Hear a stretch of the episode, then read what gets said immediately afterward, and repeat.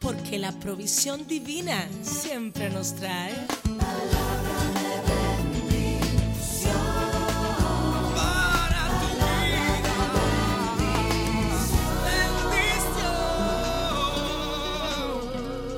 Bendiciones. Este es un día muy lindo, una mañana especial, como siempre, mi privilegio de estar con todos ustedes. Quiero invitarles, cafecito en mano, a que vengan a leer conmigo justamente esta breve frase, pero muy reveladora, de Segunda de Samuel, capítulo 12, versículo 7, donde hay un encuentro entre el profeta Natán y el rey David. Y es aquí justamente, ya lo tiene me imagino, donde le dice Natán a David, tú eres aquel hombre. Siempre la Biblia tratará como fiel espejo de reflejarnos a nosotros tal como Dios nos ve. Nosotros no nos conocemos bien a nosotros mismos, pero Dios nos conoce perfectamente. Y hay cosas, hay detalles de nuestro carácter, de nuestra vida, que el Señor de ninguna manera quiere que los ignoremos. Les comento esta historia. Era el caso de un farmacéutico que tenía una buena reputación. Era un hombre de familia, era un gran empresario, como muchos que conocemos. Sin embargo, los informes de las noticias estaban indicando que su riqueza se estimaba en millones, grandes millones.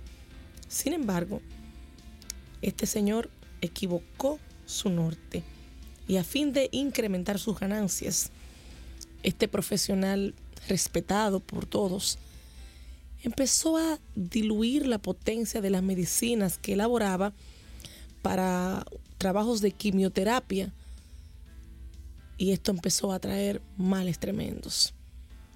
A él finalmente lo atraparon y lo declararon culpable de este crimen, lo cual trajo un caos, un descalabre para la empresa y muchos, muchos trabajadores encargados del cuidado de la salud se quedaron preguntándose, ¿cómo es que pudo suceder esto?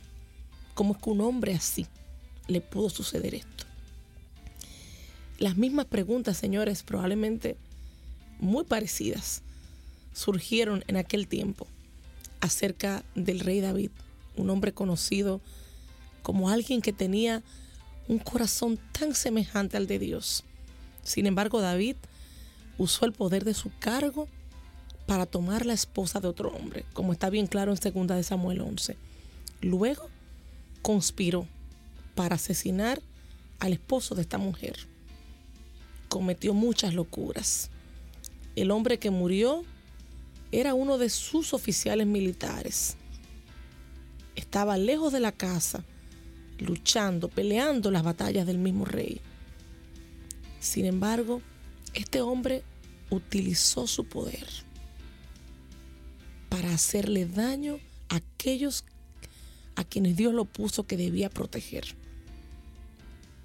Nosotros muchas veces nos fijamos en las fallas de personas importantes, famosas, relevantes para sentirnos mejor nosotros mismos. Hemos visto gobernantes, incluso en nuestra nación, que han hecho lo mismo que el rey David.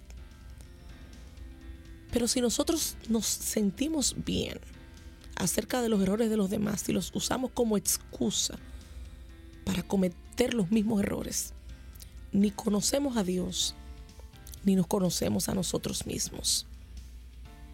Es en la Biblia donde se nos habla acerca de los pecados de David. Y es ahí donde se trata, no de que nosotros tengamos una debilidad en el sentido de lo que es la alarma moral de un hombre, sino donde podamos estar sobre aviso. Eso también nos pasa a nosotros. Eso me puede pasar a mí. Eso que le pasó a David, a cualquiera le pasa, pero no debería estar pasando. Los errores de los demás son aquellas terribles situaciones que nos deben hacer a nosotros estar más conscientes de nuestras propias debilidades, de nuestra necesidad de crecer en fortaleza en el Señor, de que nadie podrá evitar el pecado si no crece en fortaleza interior.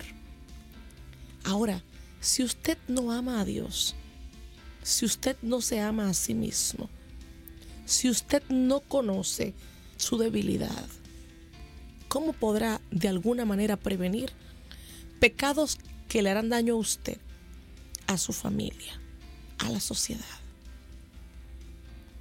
La Biblia es ese espejo donde nos vemos. Muchos han pecado antes, donde nosotros estamos pecando ahora. Muchos han tenido las malas experiencias que Dios nos quiere evitar. El antídoto al pecado está revelado en la palabra. La manera de cambiar nuestra mala conducta está revelada en la palabra.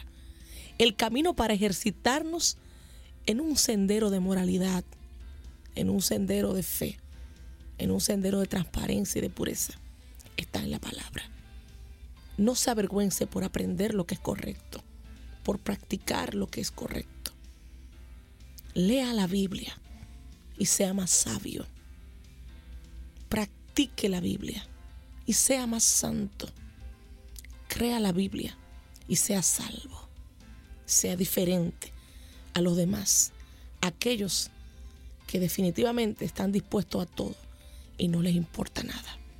Hay un día en que Dios pondrá todas las cosas en la balanza pero para hablar de aquellos en los cuales reposa la gracia, tendremos que haber tenido un arrepentimiento.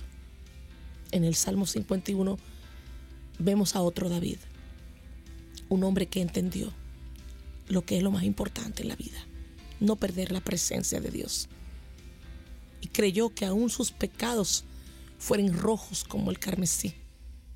El perdón de nuestro Dios podría hacerlos tan puro como la blanca nieve. Tú también eres objeto de esa gracia.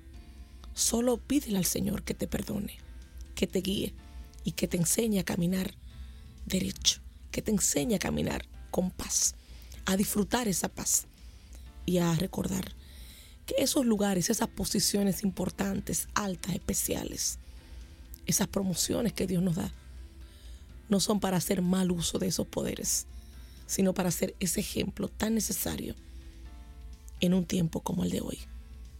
Dios mismo quiere mostrar su gracia ahí, a través de ti. Señor, bendice a todos aquellos que piden perdón, que piden tu gracia y tu favor. Quizás el mundo no los perdone. Quizá a ellos mismos les cueste ser perdonados por sí mismos. Pero tú los perdonas totalmente tú los amas de verdad. No hay condenación para los que están en Cristo Jesús. Venir a ti significa intentarlo de nuevo, con las fuerzas y la determinación de no caer en la misma trampa. Y es cuando encontramos en tu palabra la luz, la dirección para un camino de esperanza, un camino de pureza, de santidad. Señor, ayúdanos sin ti no lo podremos hacer. Es tu fortaleza la que nos da la medida de la potencia para lograr no volver a caer. Y pon los justos que nos animan a levantarnos, aquellos que junto a nosotros lo intentan cada día. Porque una mejor nación, una mejor familia, una mejor sociedad se construye con aquellos que quieren levantarse y seguir adelante. Bendice a todos aquellos, Señor, que lo hacen y darles la fuerza para vencer cada 24 horas de este día. Y sean también tus palabras de aliento para aquellos que necesitan esta gracia, este favor tan especial de nuestro Señor. Que Dios permita que muchos tomemos conciencia de que podemos cambiar y de que estamos donde estamos para ser ejemplo para toda esta nación. Dios salve nuestra nación, Dios bendiga nuestra nación, Dios enriquezca con sabiduría a toda nuestra juventud, a todas las generaciones que vienen. y nos use para su gloria. Jesús es el Señor de República Dominicana. Amén. A taza de fé. Uh -uh.